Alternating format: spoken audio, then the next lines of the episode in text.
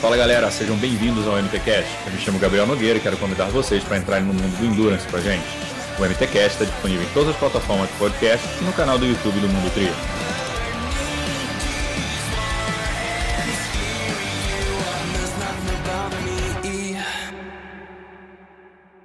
Fala galera, sejam bem-vindos a mais um MTCast. O convidado dessa semana é o Felipe Bergamini.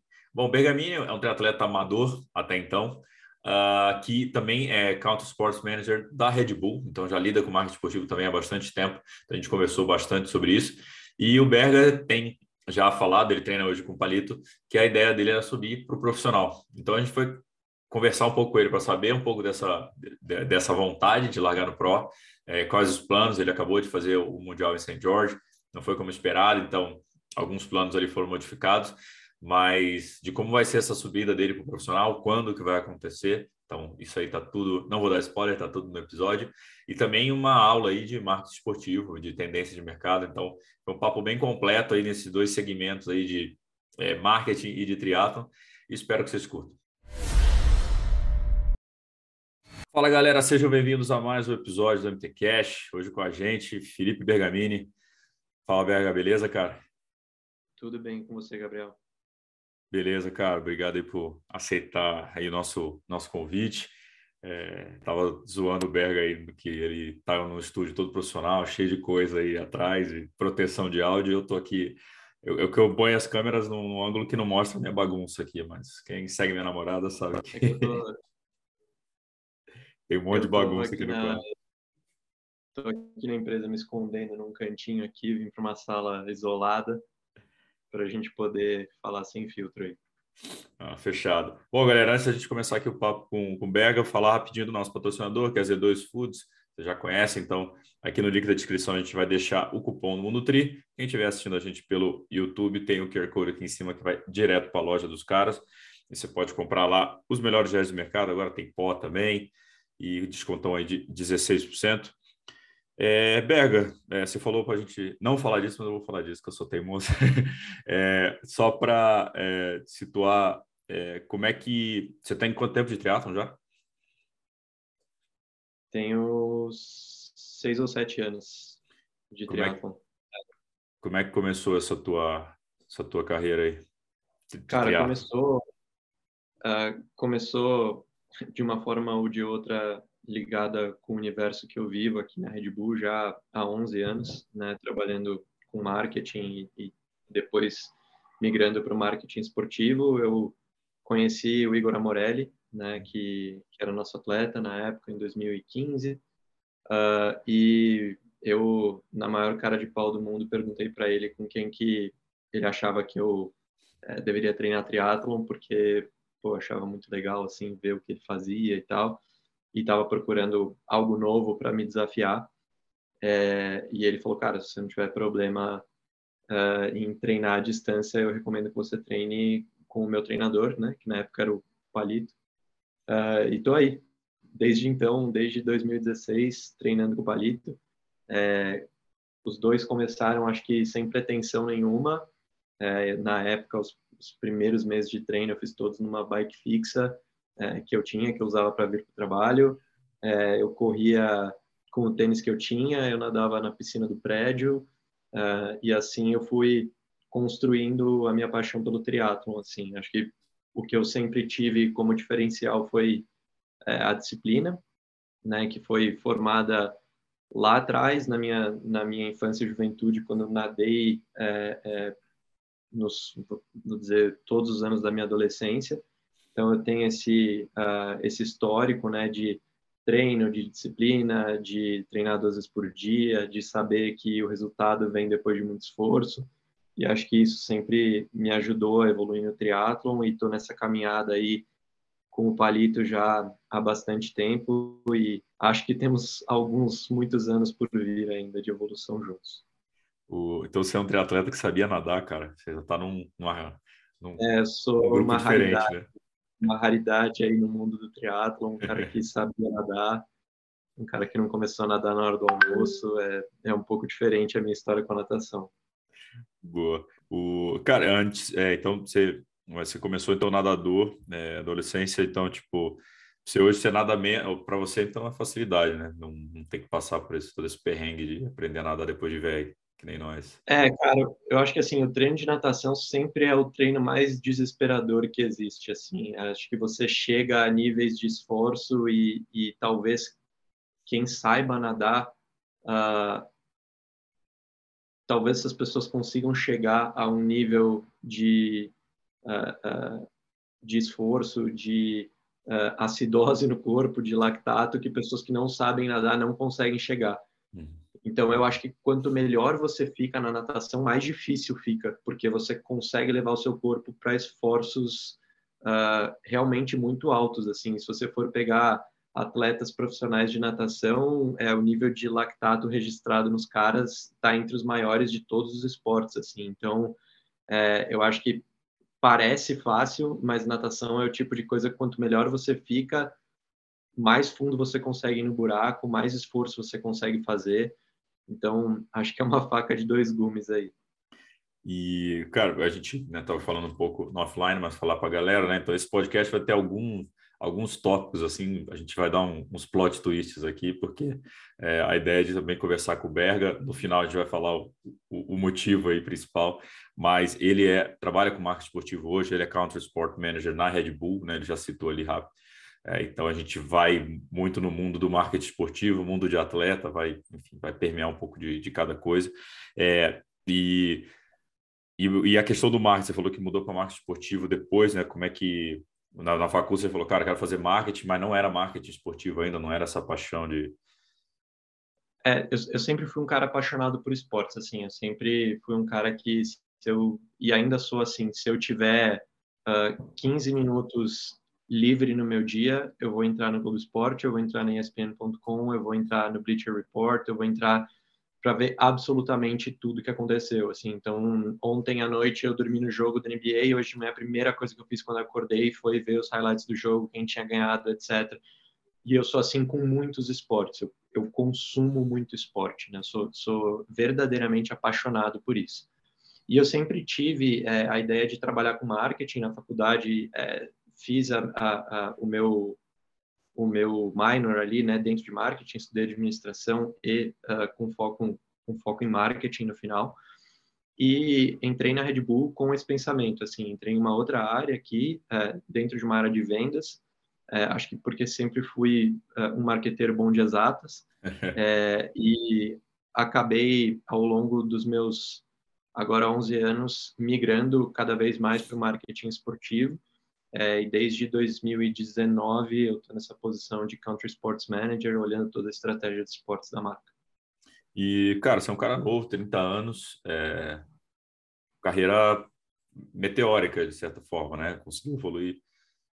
É, eu acho que eu, eu acho que eu sou uh, bastante jovem para o mercado, mas já tenho um bom tempo de casa, assim. Então são 11 anos construindo, é, construindo uma história em cada uma das posições que eu passei. Então, é, às vezes quando fala 30 anos a pessoa assusta, mas fala pô, 11 de Red Bull aí o cara já assusta de novo, assim, né? Porque foi o meu único empregador até hoje. É, eu cheguei a sair ali por um ano para tocar um negócio meu. É, e me chamaram de volta depois de um ano, então é uma empresa é, com a qual eu me identifico muito, sou muito apaixonado pelo que eu faço e tenho o privilégio de poder trabalhar com alguns dos melhores atletas do Brasil, é, com alguns dos eventos mais incríveis do mundo. Então, é, acho que casa muito com a paixão que eu sempre tive desde muito jovem, assim, desde muito pequeno. É, eu confesso, cara, que eu tenho uma, uma inveja boa de você é, nesse sentido, porque eu, eu adoro esporte também, cara. Eu estava assistindo a NBA ontem também. É, quando eu vi que estava desandando já para o Golden State, eu fui dormir. É, mas eu gosto de surf, eu gosto de, eu gosto de tudo. Tudo que for ao vivo, cara, Olimpíadas para mim é, é, é, o ápice, assim, de eu assistir tudo que, que é possível. E aí, pô, te, te, sigo no Instagram e vejo você, pô, tô com evento com, no evento com, com o Ítalo Ferreira. Aí, evento, não sei, eu, e pô, os eventos da Red Bull são, são apaixonantes para quem vê de fora. Então, você viver o sonho de estar tá falando de esporte com os ídolos é um negócio sensacional, né, cara? Que bom, cara, que bom que a gente passa impressão, é, é o que a gente trabalha para fazer, para criar realmente experiências incríveis é, para o consumidor e também ajudar os atletas a construírem carreiras incríveis. Acho que esse é, essa é a nossa missão. E o que faz um Counter Sport Manager na, na Red Bull? Vou explicar para a galera. Cara, eu hoje estou uh, à frente de toda a estratégia uh, de basicamente quatro pilares, né? São, são quatro, quatro equipes que tocam eventos, então todos os eventos que são da Red Bull e os eventos patrocinados, é, atletas, então toda a nossa estratégia de atleta, uh, gaming e esportes, é, que é uma área que está crescendo essa assim em ascensão meteórica e parcerias, uhum. né? Então, é, como a gente traz parceiros e marcas para contribuir com a gente no plano, então eu estou à frente dessas desses pilares estratégicos da empresa.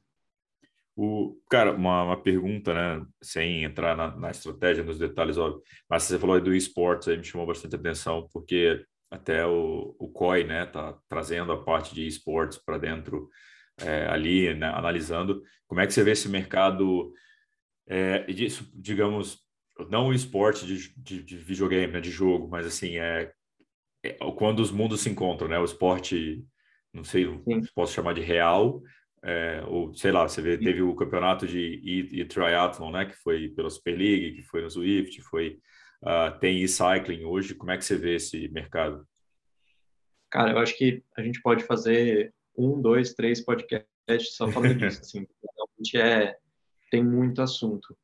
Uh, e eu, eu tenho uma opinião talvez um pouco polêmica sobre essa aproximação do COI, uhum. é, porque uh, uh, acho um pouco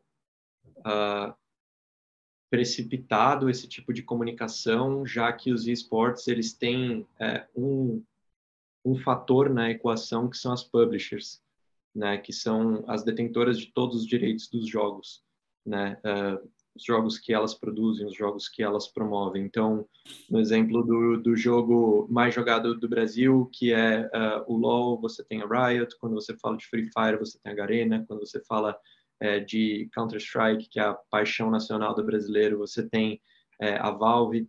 Então, é, essas empresas, elas têm um papel nessa equação que é muito diferente de uma confederação, de uma federação, né? E tira uh, o caráter quase, uh, quase não, né? O caráter amador com o qual as Olimpíadas uh, foram criadas e, e cresceram, né? Então, é, pensa que você vai ter que colocar nessa equação uma empresa que está interessada em vender jogos, né, e que ela tem o direito sobre todos os jogos que forem ser jogados numa Olimpíada ou numa Olimpíada é, eletrônica.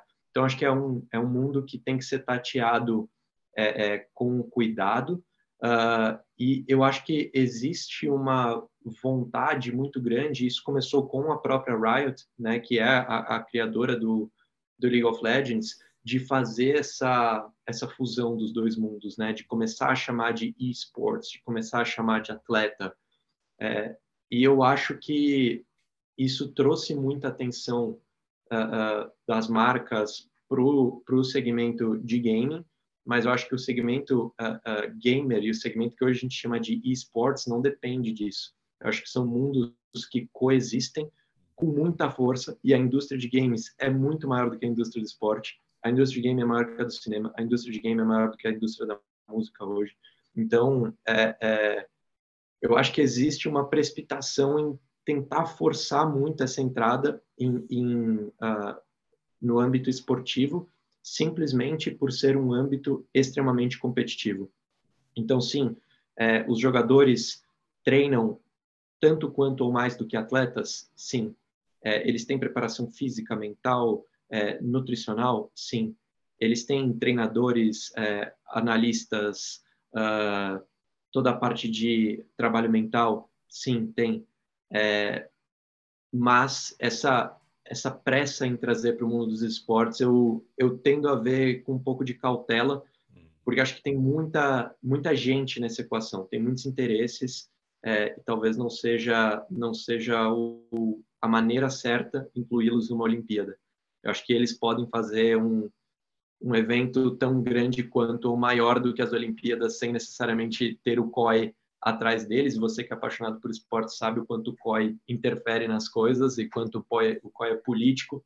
É. Então, eu acho que o COI precisa dos games para endereçar um consumidor mais jovem, os games não precisam do COI para nada. Eu acho que esse é o, essa é a minha leitura da situação. Ah, legal, é, cara, concordo, assim, é, na, você tem muita cabeça velha ali no COI, a gente vê qualquer confederação hoje no Brasil, só o que só a estrutura, como é que é, como é difícil aprovar coisas e esse mercado atropelou, né, de games. Acho que é o desespero pelo pelos jovens que talvez não se interessem tanto pelos esportes tradicionais, é, mas é, também é uma concorrência que talvez não sei se ganha, né? Porque caso o cara goste de videogame, o cara não vai querer assistir outra coisa, assim, é, não sei. De, ou talvez quando ele envelhecer, ele vai falar, cara, não quero mais jogar e eu vou assistir esporte, não sei. Mas eu acho que a gente tem uma visão um pouco errada também, né? Hoje o gamer, ele é um cara que faz outras coisas, que joga outros esportes, ele é um cara mais velho também, é, né? Eu acompanho muito dado de audiência e não é tão molecada assim quanto a gente acha que é, né? Tem muita gente, tem muitos amigos meus da minha idade que estudaram comigo que assistem é, todas as streams do Gaules toda vez que ele abre a câmera. Então, é, eu acho que uh, a gente também estereotipa um pouco demais o segmento uhum. dos games. Assim. Eu acho que é um mundo fascinante, com muita oportunidade, que está crescendo muito rápido. É, e talvez tentar trazer eles para uma caixinha de esporte seja um jeito de pessoas velhas entenderem um uhum. mundo que é completamente é, é, completamente afastado deles, né? É, eu vejo pô, os meus pais para explicar uma coisa de game para os meus pais ou até às vezes para eu entender algumas coisas é, do segmento de game, eu tenho que ir a fundo, tenho que pesquisar. Então, quando você chama isso de, ah, não, é esporte, é muito mais fácil você comunicar. Eu entendo essa necessidade de comunicação. Né? Não, esses são os atletas, esse é o time, esse é o treinador do time. É uma linguagem quase que futebolística uhum. para um segmento que é ultra complexo. Então, acho que tem bastante, uh, bastante discussão ainda, mas, cara, é um segmento que eu nunca eu nunca fui um apaixonado por games, é, nunca consumi isso no dia a dia, mas hoje, uh, uh, como negócio, eu sou sim um apaixonado, sou um cara que acompanha muito, sou um cara que estudo muito, porque realmente o que está sendo feito no mercado é fascinante. É, não, legal você dar até essa, essa chamada, porque realmente eu, eu, eu tenho, acaba tendo um pouco desse estereótipo, não estudar tanto, é, mas algumas coisas que foram me, me chamando a atenção principalmente o gaulês, que, cara, é um negócio é impressionante. E quando eu vi uma aproximação, talvez, da NBA, chamar o gaulês para fazer a, a, transmissão do jogo e os números que atingiram, você fala, cara, não é nem que o público não goste, é que talvez a plataforma que hoje é exibida não interessa a eles, eles estão em outra plataforma, chegar na plataforma onde eles estão, é, eles vão querer assistir. É, o, o Gaules transmitiu a Fórmula 1, ele foi, a primeira, ele foi o primeiro canal é, é, que a Liberty Media cedeu os direitos. A Liberty Media é, é, basicamente assinou os direitos de transmissão para o Gaules, porque queria estar com a audiência dele. Então, realmente é uma potência gigante. o Gal talvez seja uma, um dos maiores streamers do mundo hoje, né? Óbvio que os dados flutuam bastante, mas sem dúvida ele está sempre na briga ali, sempre no pódio. Uhum. É, mas tem muitos outros, assim, tem muitos streamers que performam muito bem no Brasil e o Brasil é um país que consome muito stream, assim. Então, é um segmento que está só começando, é, tem muita grana envolvida, tem muita gente envolvida, muita gente competente envolvida, tem muita gente que é, trabalhava em outros setores, trabalhava com esporte, trabalhava em outros setores de marketing, é, que eu conheço, profissionais ultra competentes que estão sendo é, atraídos para esse, esse mundo de game, então levando uma outra visão. Então, acho que é, é daqui para cima, vai crescer muito ainda. Até falar para a galera né, que está ouvindo a gente, que a gente entrou num papo, às vezes, um pouco técnico aqui, né? É, mas o Gaules é um streamer, então é, ele, ele, ele, basicamente se mostra jogando ou reagindo a vídeos, enfim, o dia inteiro. É como um, um Big Brother, ele né? liga a câmera e fica na plataforma, que é a Twitch, é, onde a maioria do, do, do, dos streamers estão hoje. É, o Casimiro, que é outro, também outra figura que também usa bastante. E eles ficam ou jogando, ou falando, ou jogando e falando. É, e a NBA se aproximou do Gaules, da toda a audiência que ele tem, é, para transmitir jogos da NBA. Ele não é do basquete, não manja nada de basquete, e manjava pelo menos até então, e foi Uh, e foi uma audiência bizarra, porque é exatamente isso, era um comentário não técnico, talvez não de gravata, não era um engravatado, é, desculpe a palavra, cagando regra sobre alguma coisa, era um cara se divertindo com o público dele, é, assistindo um jogo de basquete. E depois a, a, a, FIA, eu sei, acho que a Stock Car ele chegou a fazer alguma também, assim. Sim.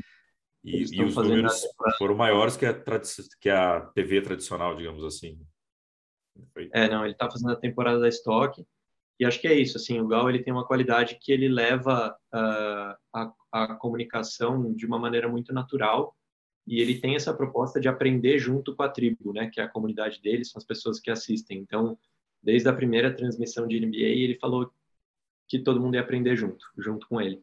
E eu acho que isso tem um poder de conectar pessoas muito grande, né, de você ter a humildade de falar, não, eu sei tanto quanto você outro lado da tela, vem comigo que a gente vai aprender junto a fazer isso daqui.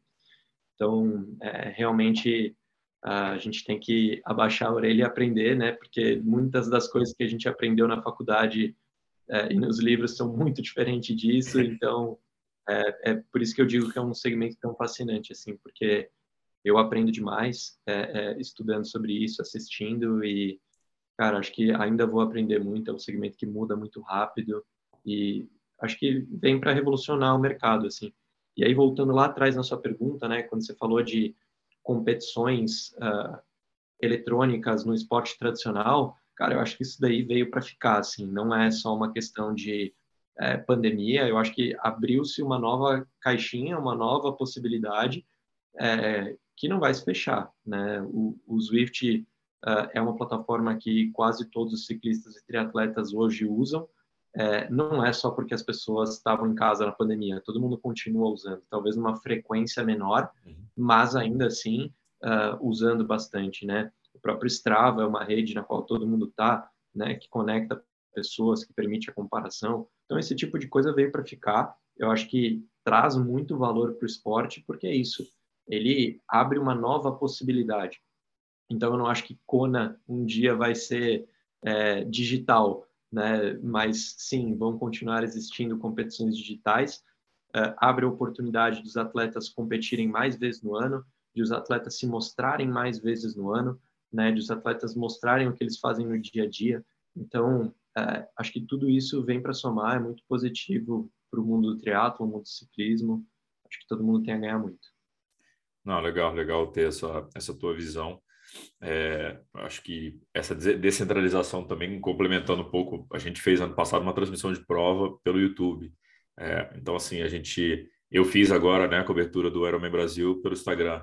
Então, é, você não precisa mais bater numa emissora, comprar os direitos ou arrumar um caminhão de dinheiro para poder estar tá lá. Você simplesmente liga o seu celular e você está tá transmitindo, está ativando, né? Então, é, essa questão da comunidade é, e conteúdos de qualidade ficaram muito mais a, a, a, acessar a tua comunidade ficou muito mais acessível, é, mais acessível, é, o que também gera perigos porque você está ali o tempo inteiro, é, mas barateou muito e, e, universalizou, né, o acesso. Exato, cara. E, e hoje em dia, né, a, a gente fala muito no mercado o termo simulcast, né, que é você transmitir de várias plataformas simultaneamente. Uhum. Então, por exemplo, a Stock Car é uma empresa que começou, tá, tem uma proposta de fazer isso, que é eles vendem o direito uh, de transmissão da corrida para a Band, é, só que eles têm uma câmera on-boarding que os direitos é, é, daquela câmera são do piloto. E o piloto pode fazer o que ele quiser com aquilo. Então, pô, ele pode chamar um streaming para streamar a corrida com POV, com point of view, né, de dentro do carro. Então, eu acho que não tem ninguém usando isso muito bem atualmente uh, na Stock, mas é uma jogada genial. E isso que você falou, né, de todo mundo poder abrir seu celular, abrir uma live no Instagram, abrir uma live no TikTok, é, abrir uma stream na Twitch, isso uh, amplia muito as possibilidades de interação com a comunidade e também as oportunidades de capitalização dos atletas. Né? Então, atletas que entenderem isso, sem dúvida, vão estar um passo à frente é, é, no, no mercado esportivo. Né? Eu acho é, que hoje uh, o triatlon ele está muito fechado na bolha do Instagram. né? E, e acho que as pessoas estão com um olhar muito viciado para a verdade, né? E o público está aqui no Instagram. E existe muita oportunidade de se explorar o YouTube, o TikTok, a Twitch é, e outras plataformas, até mesmo o Twitter, que é uma, uma, plataforma ultra consolidada. Eu não vejo nenhum triatleta usando o Twitter com qualidade, né? Uhum. Então, existem muitas oportunidades de você se conectar com o seu público e vai de você achar qual o seu nicho dentro daquilo tudo. É, abrir uma conta no TikTok para fazer dancinha e para reagir às trends, muito provavelmente não vai trazer o resultado que o atleta quer. Agora, ele achar o nicho dele, né? Eu sempre brinco uh, uh, com a minha esposa que o primeiro triatleta que achar um jeito interessante de fazer uma stream pô, esse cara vai ser realmente de vanguarda, esse cara vai trazer um valor para as marcas que, é, que ainda não está sendo explorado no mercado. Então, realmente, hoje, o mundo é multiplataformas, as plataformas são complementares, não são excludentes, uhum. é, e acho que cada atleta, cada organização, cada time precisa encontrar qual o seu nicho, né? O que, que só você consegue entregar com qualidade. Porque, pô, tem gente que realmente não gosta de Instagram, né? Não gosta de ficar fazendo stories todo dia. Às vezes é um cara que escreve super bem, às vezes é um cara que tem uma facilidade de conversar com as pessoas. Pô, existem outros jeitos de você explorar o mercado também. E acho que hoje, né, falando da nossa bolha aqui do triathlon, a galera tem uma visão muito limitada de Instagram, Instagram, Instagram, tem que fazer stories todo dia, tem que marcar meus patrocinadores, é, enfim, acho que tem muito mercado para ser explorado é, e quem fizer primeiro, sem dúvida, vai estar muitos passos à frente. É, legal. O, meu, meu irmão me enche o saco todo dia. Ele fala, cara, você tem que fazer o TikTok do Mundo Tri. E, cara, por causa de braço e tudo, a gente ainda não fez. Eu falei, cara, beleza, vou botar, mas acho que a galera, a audiência é mais jovem, mas é legal ouvir esse teu empurrão do tipo, tem gente lá, você tem que só achar onde é que eles estão. É, quem é todo o TikTok tem o TikTok tem a missão de ser uma plataforma também de transmissão de eventos, né? É, a gente já fez transmissão de eventos via TikTok, né? E é, o, o, o, tempo assistido é surpreendentemente alto, né? Então as pessoas estão dispostas a assistir coisas dentro do TikTok que não só vídeos de 15 segundos. Então é, acho que a gente estereotipa demais as plataformas. Então, a Twitch é para gaming, o TikTok é para fazer dancinha, o, o Instagram é para eu postar minhas fotos e fazer stories, e o YouTube é quando eu vou fazer um documentário e vou jogar lá no YouTube. Então, é, acho que todas essas plataformas elas estão em pé de guerra para uh, conquistar a, o tempo do usuário, a atenção do usuário, e para isso eles estão se armando de várias ferramentas né, para trazer a atenção do usuário para dentro. Então, pode ter certeza que tem oportunidade em todas elas e, de novo, assim, é, vai mais do atleta, da organização, do time, encontrar o seu lugar, o que, que cada atleta faz bem, o que, que cada organização faz bem, é, porque para fazer exige tempo, exige dedicação. E você sabe disso porque você é mídia. Então, você sabe o quanto exige dedicação você manter um portal web bem alimentado, né, rodando com patrocinadores, quanto, de dedicação você tem que colocar para ter um feed de Instagram relevante, né, com é, métricas boas de engajamento. E isso é verdade para todas as plataformas. Abrir por abrir, o algoritmo te engole. Você precisa entender como o algoritmo funciona para você atacar esses, é, esses gatilhos, essas alavancas. Então, por exemplo, você ter um YouTube é muito diferente de você ter um Instagram, né? Eu já conversei com muita gente que acha que, pô, tem que postar todo dia no YouTube. Não, cara, o YouTube ele tem um algoritmo que é feito para você postar uma vez, duas vezes por semana no máximo. Se você postar todo dia no, no YouTube, o algoritmo te engole, ele não vai entregar. Então, e o Instagram é o oposto, né? O Instagram é feito para você postar pelo menos uma vez por dia, para você fazer stories sempre. Quanto mais você alimentar o Instagram, mais ele entrega. Então, é, é ciência, cara. É. Hoje em dia, plataformas de mídia é, e redes sociais são ciência, mesmo ciência de dados, uh, e quem quer realmente crescer dentro dessas plataformas precisa estudar, precisa ir atrás e precisa entender a ciência por trás. É, eu, tava, eu gravei até com o pessoal do Três Lados da Corrida recentemente, eu falei, né, tem muita coisa, muita informação, e talvez seja a época que a galera menos leia, né? É, é, e, acho... E, e, acho que nem falamos de podcast, né? Que é outro formato. É, é outro. Bastante. É, muito em breve os videocasts é, vão começar a ficar mais parrudos, né? Uh, uh, dentro das plataformas que hoje já streamam os, os podcasts. Então, é, então está se falando, né? Nessa nova grande tendência, né? Que deve vir nos próximos meses. Então, cara, é tem que estudar muito. Acho que você sabe disso porque você, o seu trabalho é manter uma mídia de pé e você sabe o quanto trabalho isso dá. Não é só abrir o seu Instagram, postar TBT, postar Time Trial Tuesday. Acho que tem muita coisa por trás para você realmente conseguir performar.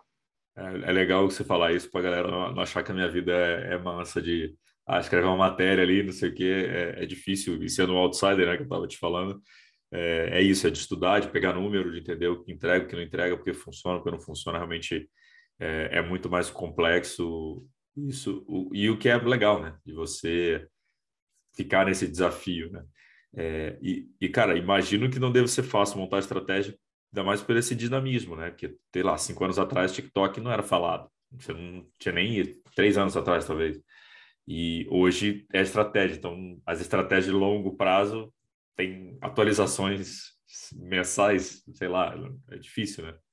É muito difícil, cara. Você precisa estar o tempo inteiro conectado, estudando, perguntando, de olhos e ouvidos abertos para o mercado para entender o que está acontecendo, assim.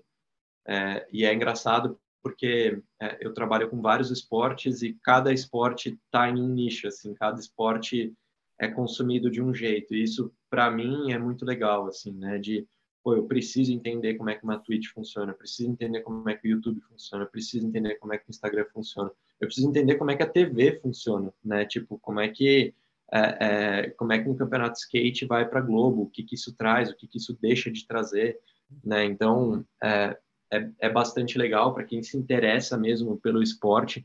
Uh, eu acho que é, é imprescindível você mergulhar nesse nesse mundo de uh, canais e redes sociais hoje em dia, porque é o jeito através do qual o atleta, o time, a organização se comunica com o seu fã, né? E eu, eu sempre falo isso que há 20, 30 anos atrás, é claro que as premiações do esporte eram, né, maiores, eram mais concentradas, né? Eu vejo muita gente falando, pô, mas no Teatro Internacional de Santos de não sei quando, quando veio Mark Allen, a, a a premiação era de 10 mil dólares.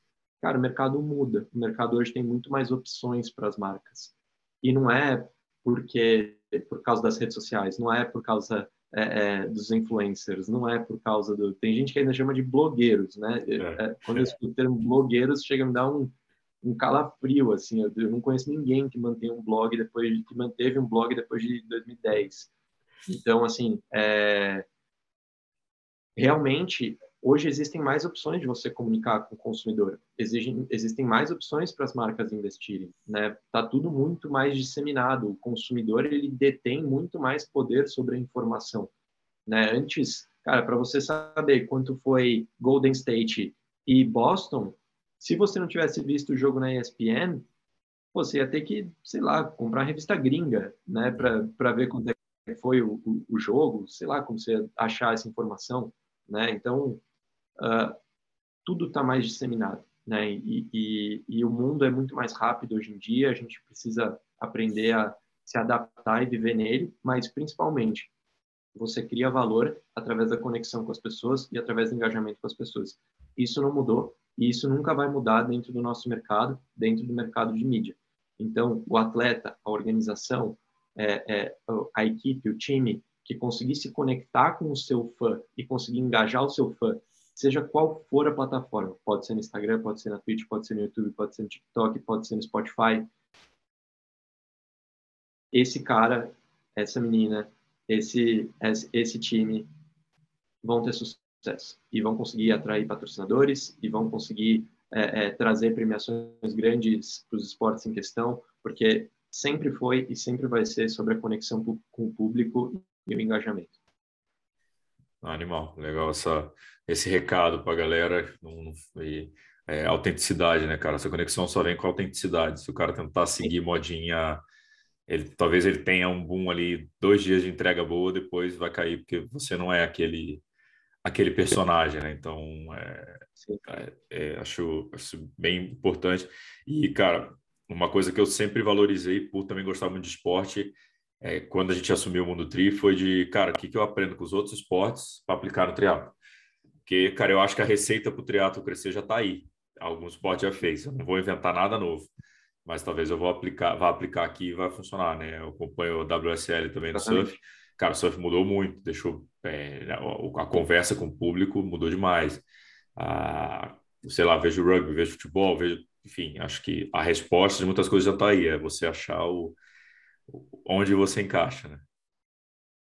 Exatamente, exatamente. Entender como o seu público se comporta é, e também, cara, e para mim essa é a questão fundamental, talvez, do triatlon hoje, de onde vem o dinheiro.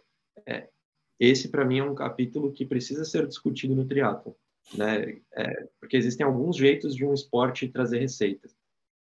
Se você olhar todos os esportes que hoje dão muito dinheiro, é, invariavelmente vão ser os esportes que uh, vendem dinheiro de mídia uh, muito bem vendidos.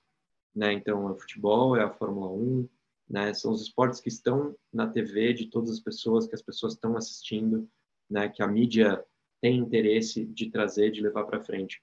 Outro jeito é você trazer patrocinadores para o esporte. Então, acho que a WSL é um excelente exemplo disso, uma empresa que está conseguindo fazer isso muito bem, trazendo patrocinadores para o surf. E aí eles fazem a transmissão, né? Eles provêm a, a, a, transmissão do surf e, óbvio, que vendem também né, essa transmissão, mas a principal fonte de receitas é o mercado do surf ainda, né? Ainda é, o, é, a, é a bolha do surf. Hoje a gente vive no triatlo uma situação que acho que a corrida de rua viveu, é, que é o fã traz o dinheiro para o esporte.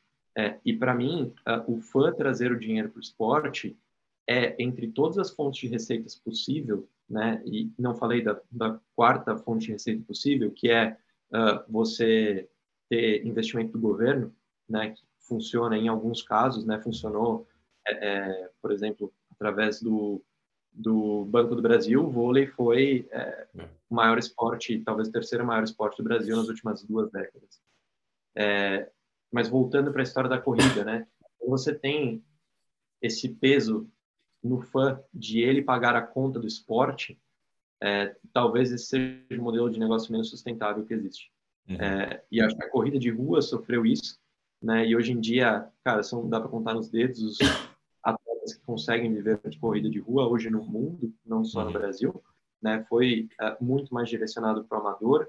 Uh, e acho que o triatlon segue, seguiu, né, uh, esse mesmo caminho. Hoje o Ironman é um negócio de sucesso. Acho que tem que tirar o chapéu para o que o Ironman conseguiu fazer, de não só vender um esporte, de conseguir vender um estilo de vida, de você conseguir vender um sonho, de você conseguir vender é, é, traços atitudinais para o consumidor, uh, mas para o triatlon crescer, né, pro, como um todo, eu acho que uh, uh, é essencial que a gente consiga trazer outras fontes de receita para o esporte, né, e que não, não se dependa única e exclusivamente do fã. E acho que a PTO é um passo nesse caminho, né, acho que é o, o foi uma, está sendo uma tentativa, né, de você trazer mídia para o para o esporte, trazer investimento externo para o esporte, sem depender única e exclusivamente do fã.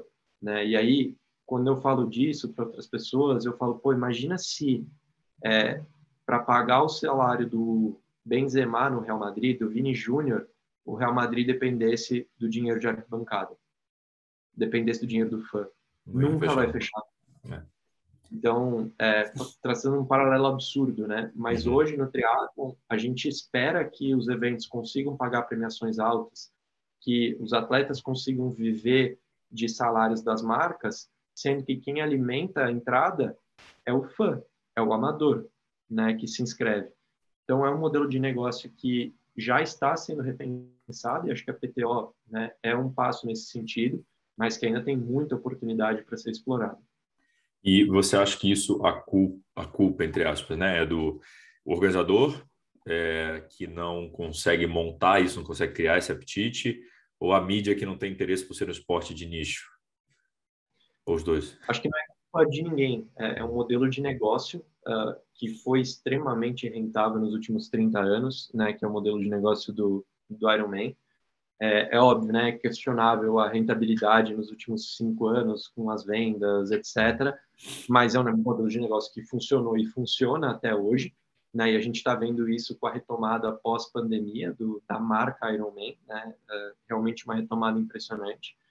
É, mas, né, há de se há de se convir que o triatlo não é um esporte fácil, né, para o fã acompanhar, uhum. para uma emissora transmitir, né? E isso foi a gênesis da criação da Collins Cup, né, do Super League, é, então, assim, eu acho que o entendimento de que o modelo de negócios é, não é sustentável está aí, e muita gente já conseguiu perceber isso. Agora, na minha opinião, ninguém conseguiu chegar no produto certo. E eu, eu de verdade, eu não tenho a resposta. Eu acho que tem muita gente competente tentando chegar no modelo certo.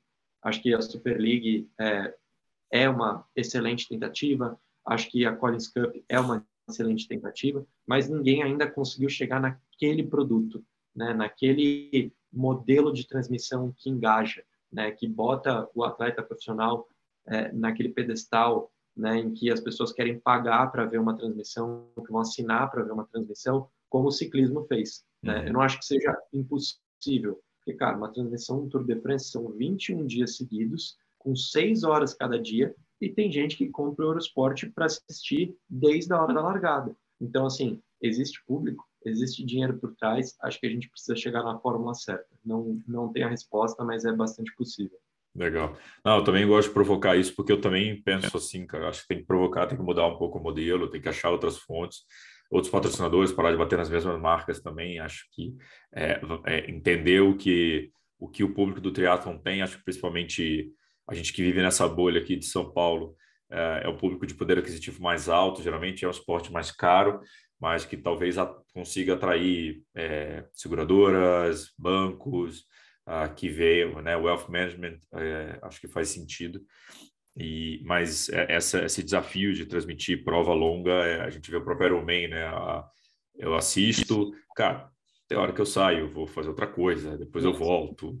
É, eu fiz a live comentando o St. George, daqui a pouco a gente vai falar de St. George. Eu fiz o, eu fiz a, a, digamos a minha tweet assim, eu deixei a galera assistindo, né? Falei, ó, galera, abre aí, assista a transmissão oficial. Aqui no Instagram eu vou convidar a gente para comentar. Ou oh, viu aí o que, que fez, viu que ultrapassou, entrou Santiago, a, o, o God entrou, entraram algumas pessoas lá.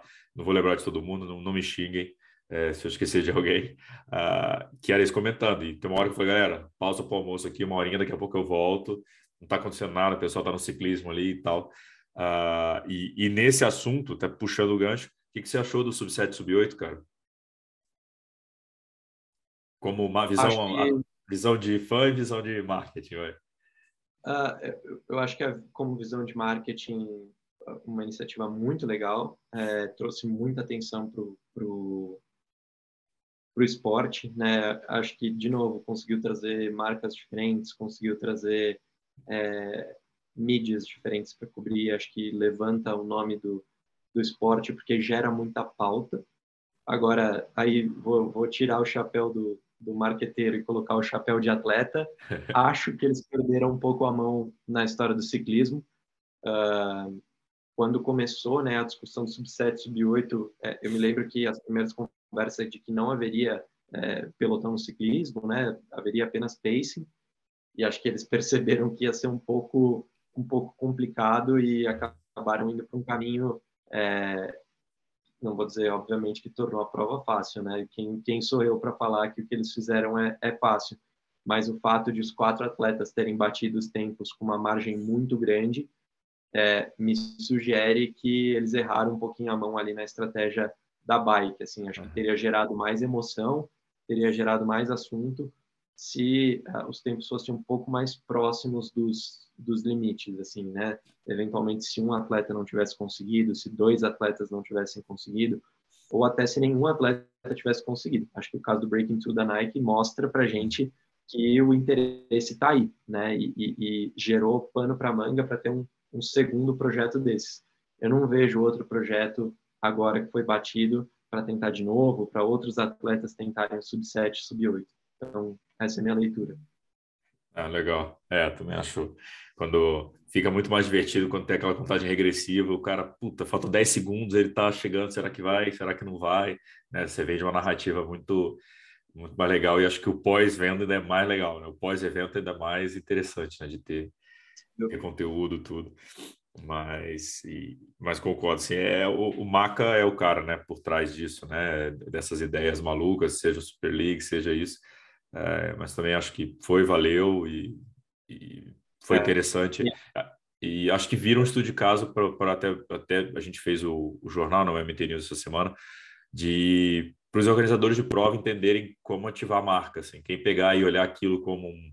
Ó, isso aqui é um business, é, é um estudo de caso de como ativar uma prova. Ver o que você consegue aplicar para você. Acho que tem esse, esse lado. Perfeito, concordo. É, por isso que penso que foi muito positivo para o mercado, é, por ter trai, atraído tanta atenção, tantas marcas, tanta mídia. É, e o Maca, para mim, é é o cara assim que está desafiando o status quo do triatlon. Para mim, ele é, é, goste ou não goste dele, uh, avalie o que ele faz com seus devidos acertos e erros. Mas para mim, ele é o cara que enxergou que existe um problema é, é, estrutural no triatlon é, e está tentando mudar isso. Assim. Então, é, obviamente, já admirava ele como atleta, mas como é, cabeça, assim, como business, acho que ele é um cara realmente fora da curva. Bom, já que estamos falando de triatlo, né? Nosso papo de marketing aí já ocupou um tempão.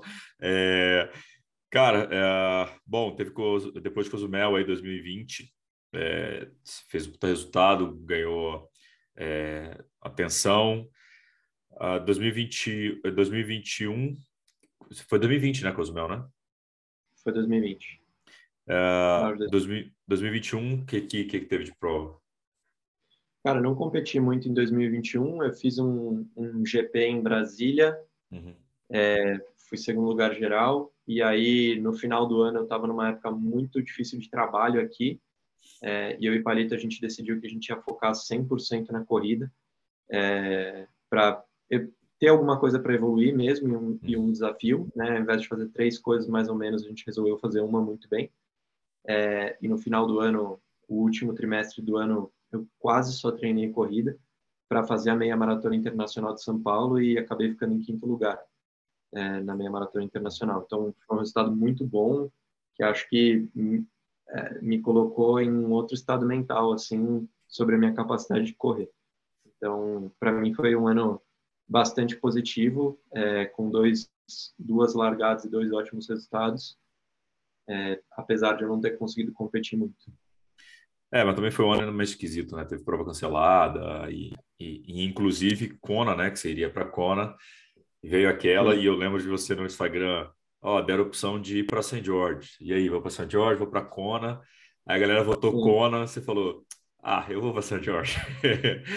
é, cara, como é que foi esse teu ciclo até lá? Como é que foi a prova? É, você deu a desopilada depois, eu vi, você falou, cara, uma semana sem Instagram aqui, depois eu conto. Como é que foi tudo, toda essa preparação aí?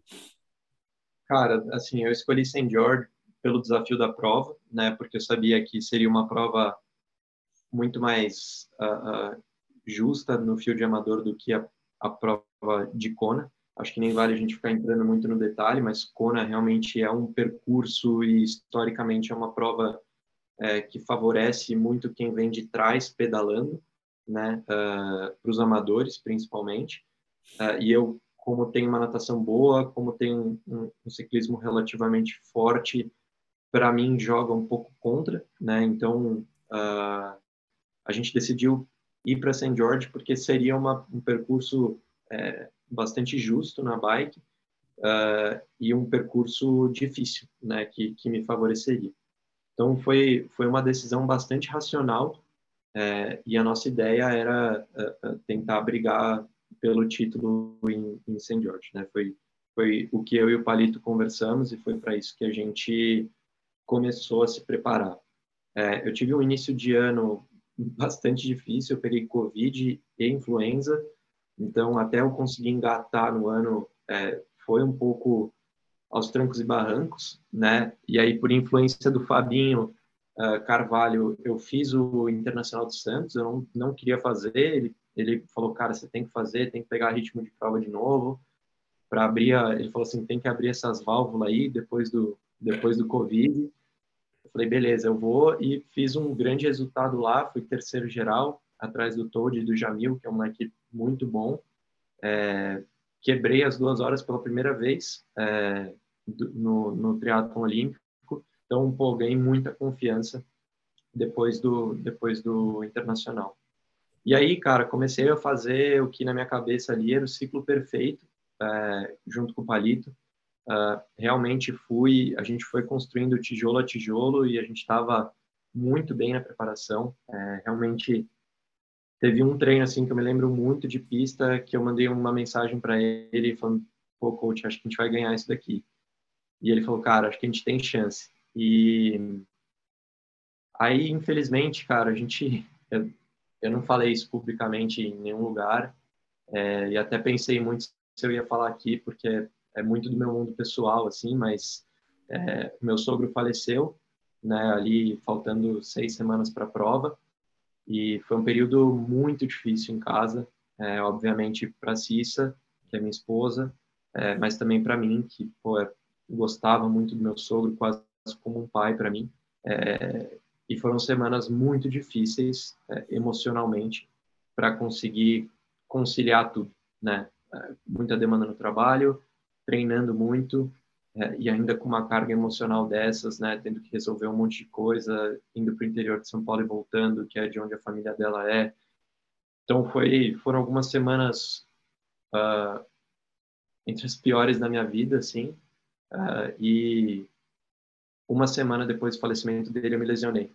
É, então acho que as coisas não acontecem por acaso, né? Acho que tinha um fator de estresse muito grande, físico e mental aí é, tentando ainda conciliar um ciclo para Ironman uh, uh, com uma carga de estresse altíssima. E aí eu tive uma lesão no glúteo, é, uma lesão, uma tendinite, que deu um, uma agudizada muito rápido. Foi frustrante porque foi realmente uma questão de dois dias, já estava muito ruim.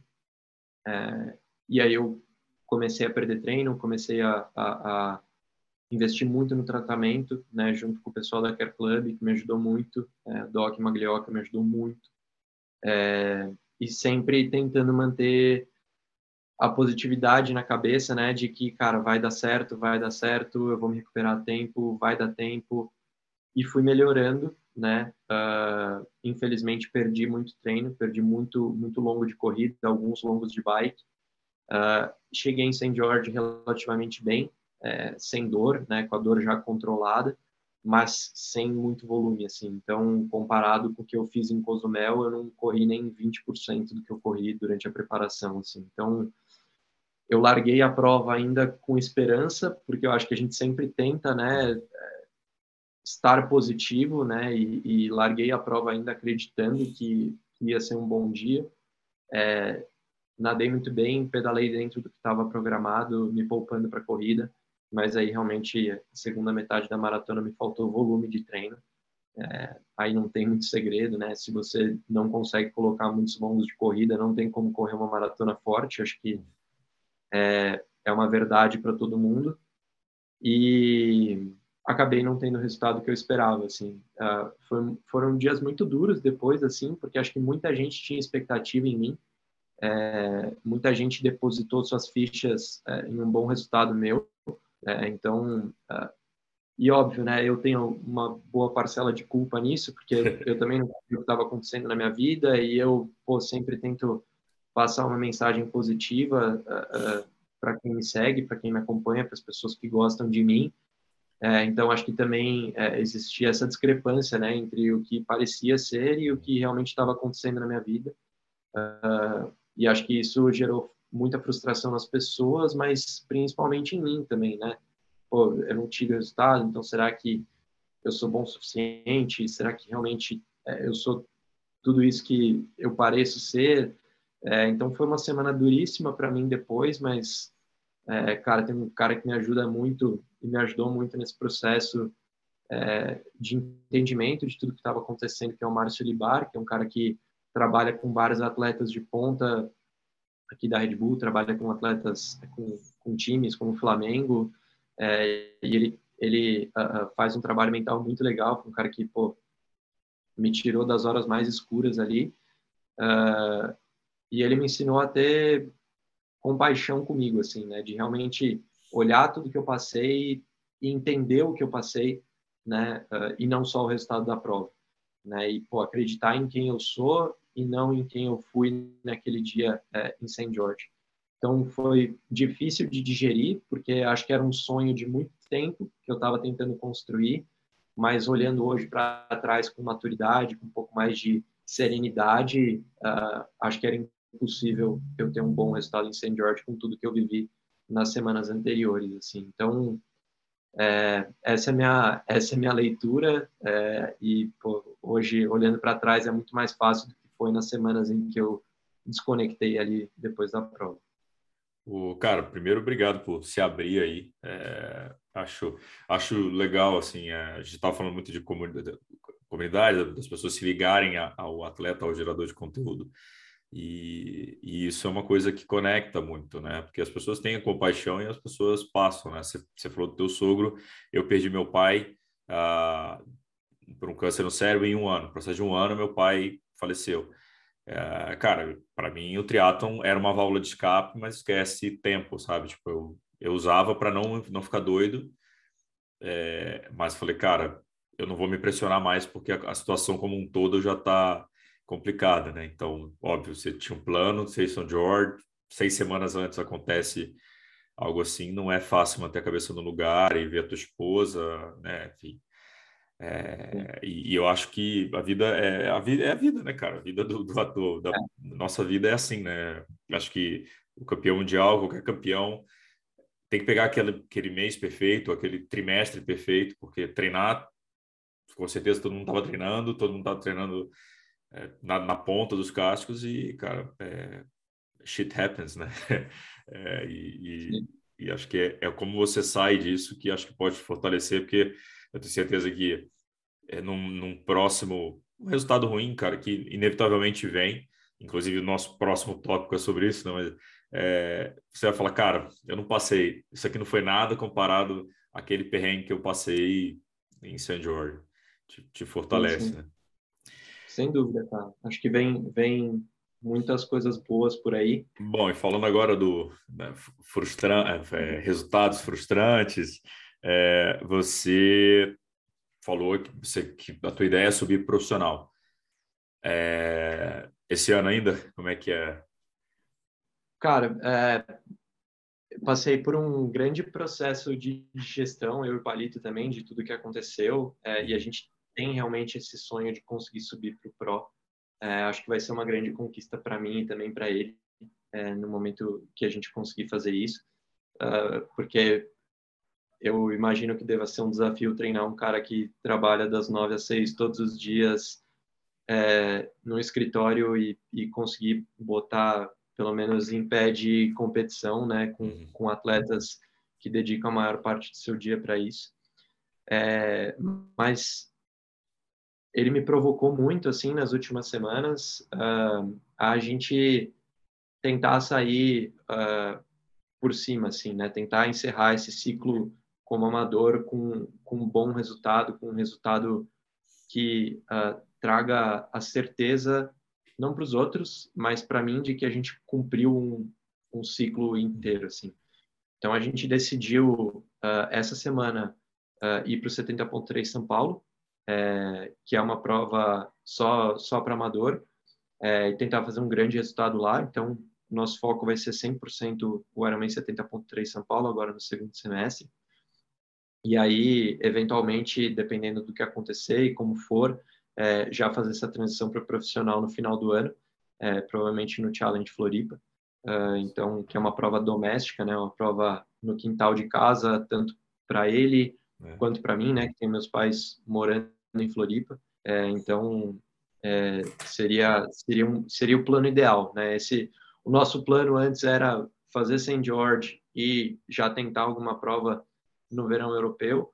Uh, eu acho que nenhum de nós ficou satisfeito com o que aconteceu lá e acho que o bom do Palito é que ele é tão competitivo quanto eu é, e acho que por isso que a gente se dá bem é, por isso que a gente se entende tanto e a gente extrapolou a relação técnico é, atleta para uma relação de, pô, de cumplicidade, de amizade é, e acho que nenhum dos dois ia dormir tranquilo se a gente não conseguisse encerrar isso com um grande resultado que acho que a gente merece depois de tudo que a gente construiu nos últimos anos assim é, eu venho de uma tocada que nas últimas 10 provas que eu fiz, eu fiz pódio geral em 7, né? E pô, terminar com, com uma prova extremamente frustrante não seria uma história legal, não seria algo que é, a gente ficaria 100% satisfeito. Então, o plano é esse, é, em primeiríssima mão, decidi ontem é, é que esse seria o plano e vamos com tudo para o 70.3 de São Paulo. Animal. Cara, até falei da live de San Jorge, Palito entrou e saiu dessa live trocentas vezes também, então esqueci de agradecer aqui o Palito. É um dos caras que eu mais gosto também do triatlo, tive com ele lá em Floripa agora. Enfim, um cara profissional, sensacional, pessoa sensacional, enfim, gosto muito do Palito.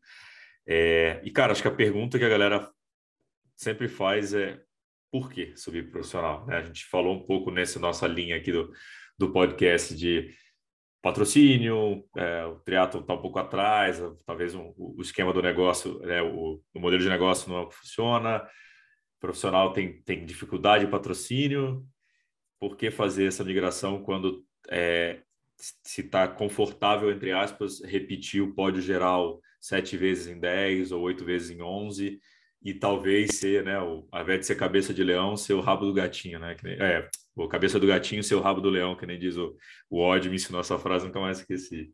Por quê? Por que isso?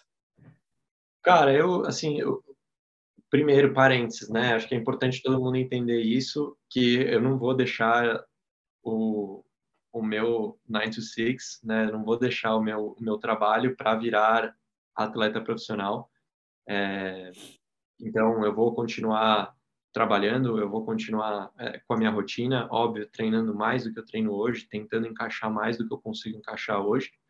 Uh, e aí a pergunta que volta é por que não, sabe? Porque o que me impede hoje, assim, eu tenho 30 anos, eu acho que se eu tentar fazer isso com 34 eu não vou conseguir, né? Eu é, acho que eu tô num limbo, né, que existe entre a cabeça do amador entre a, a cabeça do gatinho e o rabo do leão, como você colocou, né, em que, pô, algumas provas é, eu consigo, óbvio, em outra largada, mas andar em, em, em pé de igualdade com, com, o, é, com a parte de baixo do fio de profissional, não com a parte de cima.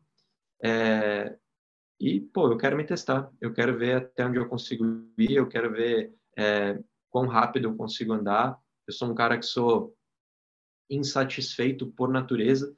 Então, e nisso o Palito também é muito parecido comigo, é tipo, puta, conquistamos um puta resultado é, no Ironman Cozumel, no dia seguinte a gente já se ligou para falar qual a próxima, como é que a gente pode melhorar, a bike não foi tão boa quanto poderia ter sido.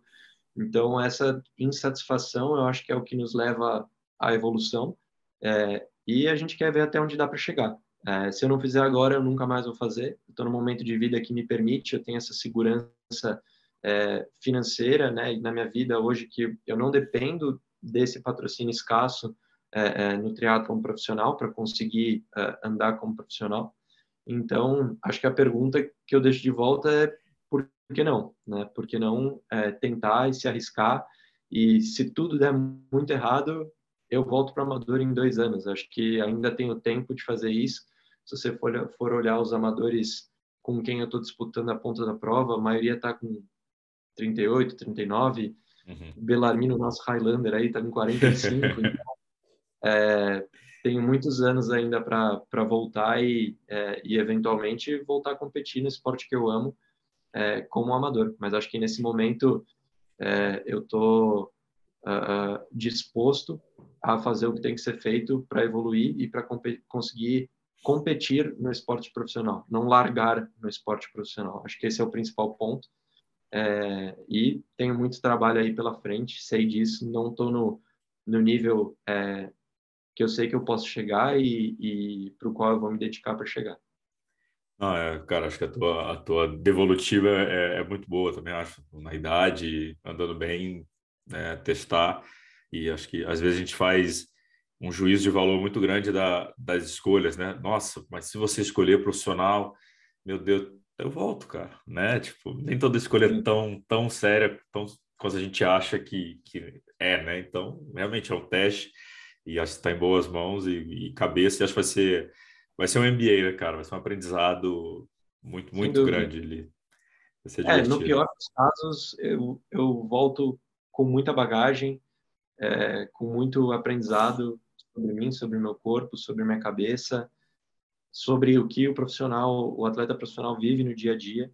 É, isso, para mim, cara, no meu trabalho tem um valor absurdo, assim, né? Pô, eu é. consegui falar com um atleta, é, de atleta para atleta, então acho que só tem uh, resultados positivos, independentemente do, do resultado em que eu cruzar a linha de chegada. E, mas, e mentalmente, cara, como é que você se prepara para isso? Você que é um cara de performance no trabalho, né, na vida amador, de falar, puta, beleza, eu fui o décimo, eu fui o décimo quinto. É, como é que você se prepara para isso? Que vai ter essa frustração no início, né? Pelo menos. É, né? Com certeza vai ter. É, e eu, por ser um cara insatisfeito por natureza, não vou me contentar em andar na rabeira, né? Em, em, pô, em, sei lá, ser o último profissional e chegar na frente do primeiro amador. Então, é, eu acho que, respondendo a tua pergunta, eu, eu vivo assim. A minha vida é essa pressão por melhorar, essa pressão por performar. No trabalho eu sou assim, no esporte eu sou assim. Então, acho que só vai mudar as pessoas com quem eu vou estar competindo e a, e a dificuldade da missão pela frente. Mas é, a pressão, o entendimento é, mental do desafio, eu acho que permanecem permanecem sendo os mesmos no, na minha vida e no jeito de eu encarar o esporte. Legal. Cara, qual é a melhor lição que você acha que o esporte te deu? A melhor lição que o esporte me deu foi ter resiliência, cara. Eu acho que resiliência é uma palavra que só quem só quem uh, Vive, tenta né? chegar num alto nível de performance entende. Porque quando você quando você não vive isso, quando você não vive o esporte de alto rendimento, é muito difícil de você entender o que está por trás dos resultados, né? Pô, uma pessoa desavisada vai lá, olha a minha prova de St. George e fala, pô, como assim, cara? Por que, que você não ganhou? Você não é o bonzão? Você não é o, o amador que ia virar pro, etc. É, então, você aprender que quando você se propõe a fazer coisas grandes, você tem que estar preparado para sofrer grandes frustrações, é aí que, uh, uh, que mora a diferença do cara que vive o esporte e para o cara que só assiste o esporte. Né? Pode ser que você faça tudo certo, Pode ser que você tenha o ciclo perfeito, mas que alguém se prepare mais que você, ou que você não tenha um bom dia. E você precisa ter a maturidade, a resiliência de no outro dia, na segunda-feira, de manhã cedo, tá na piscina de novo, tá na pista de novo, tá treinando de novo, para tentar mais uma vez. Né? E eu, eu acho que o esporte ele é tão fascinante por isso, porque isso é o que gera as histórias de sucesso no esporte. É, mas quando você começa a entrar nesse nesse buraco, né, nesse rabbit hole de, de, de performance, você vê que para cada história de sucesso tem milhões de história de fracasso e de resiliência. E a gente falou no início né, o quanto você gosta de Olimpíadas e o quanto eu gosto de Olimpíadas. E para mim, as Olimpíadas elas são o que são, porque elas são o ápice desse desse funil, né? de o cara ter que se preparar quatro anos para às vezes correr uma prova de menos de 10 segundos, né, para nadar uma prova de 26 segundos, 27 segundos. Então, é, você aprender a perder, você aprender a fracassar, né? entender que o fracasso faz parte da evolução, entender que a, que a derrota faz parte da evolução, sem dúvida nenhuma é a, é a lição que o esporte me ensinou é, que eu vou levar para minha vida toda e para quem convive comigo também. E qual que é o teu sonho hoje? Cara, meu sonho é pô, ser feliz, é, construir uma família feliz, né, ter uma vida leve e satisfeito com as escolhas que eu faço, assim. Eu acho que se eu conseguir isso, não tem nenhum resultado, não tem nenhum não tem nenhum pódio, não tem nada que não tem nenhum fracasso que vá tirar é, o, o, brilho da minha do, do, meu dia a dia assim. Eu cara, aprendi muito com tudo que aconteceu no primeiro semestre e aprendi que nada, nada do que acontece no mundo fora é, é, do seu núcleo, das pessoas que gostam de você e das pessoas de quem você gosta, importa se esse núcleo não está bem, né? Então, se esse núcleo e vice-versa também, se esse núcleo está bem, se você está bem, se as pessoas de quem você gosta estão bem, se as pessoas que gostam é, de você estão bem, é, acho que tudo vale a pena e, e, você consegue passar por qualquer situação. Assim. Então, hoje em dia eu olho muito mais assim, né, de conseguir estar tá bem, conseguir que as pessoas ao meu redor estejam bem, do que para ah, eu vou ter esse ou aquele resultado, porque acho que isso tudo é muito pequeno é, quando você compara com, com o seu núcleo, com as pessoas que estão ao seu redor. Velho, obrigado pelo papo. Obrigado pelo, pelos ensinamentos aí, pela resenha. É, vai ser muito legal te ver, bom, aqui em São Paulo te ver competindo também, mas estou é, bem curioso para ver todo esse teu aprendizado aí, ver a subida e essa coragem de botar, dar a cara a tapa, dar a cara para bater. É, parabenizar aí pelo trabalho também com o Palito, pela, pela escolha de técnico, pelo trabalho com ele. E, pô, te agradecer aí pelo tempo. Valeu mesmo. Cara, obrigado pelo convite e pô, parabéns pelo, pelo trabalho que você e a equipe estão fazendo no Mundo Tri. Uh, acho que você também já conseguiu enxergar os problemas que a gente tem para solucionar e talvez você esteja num papel aí muito mais ativo e atuante para conseguir mudar isso. É, e no que precisar de mim é, e, e, na minha energia, na minha paixão, é, pode contar, porque acho que a gente tem, tem muito a fazer ainda pelo, pelo triatlon e seria o maior prazer do mundo aí contribuir de alguma forma, do jeito que eu puder, para essa mudança. Ah, já era, está contratado de consultor já. É, e pode, pode deixar, cara. A gente vai trocar figurinha assim, que acho sempre importante aprender e ver de quem está vivendo aí e trazer coisa nova. Também acho que a missão é essa: botar o esporte lá para cima, nosso esporte lá para cima e Quanto mais gente competente por perto, melhor. Valeu, galera. Esse foi o podcast MTCast com Felipe Bergamini. E Siga boa aí. sorte em Porto Alegre, hein? Ixi. Boa sorte em Porto Alegre. Falei, falei, falei aqui antes, o Sub-3 vem com gripe mesmo. Tomara, tomara, cara, tô precisando. A Marina pegou índice para Boston no, na maratona do Iron, agora eu preciso pegar. É. Então, ela me deu, me deu essa, esse grande presente. Ela me arrumou a passagem para Kona, ela, quer dizer, passagem não, me arrumou um, um débito para Kona, né, que eu tenho que ir para Kona agora. Especial. Exato. E agora eu tenho que fazer um, um sub 3 lá para poder conseguir o índice para Boston. Então, mas valeu, Boa cara. Sorte. Obrigado aí. Valeu. Foi o MT Cash, Felipe Bergamini. Então siga aqui, compartilhe. É, segue o Felipe aí também, tá? Para ficar famoso aí, arrumar patrocínios para a carreira dele profissional. e valeu, galera. Até mais.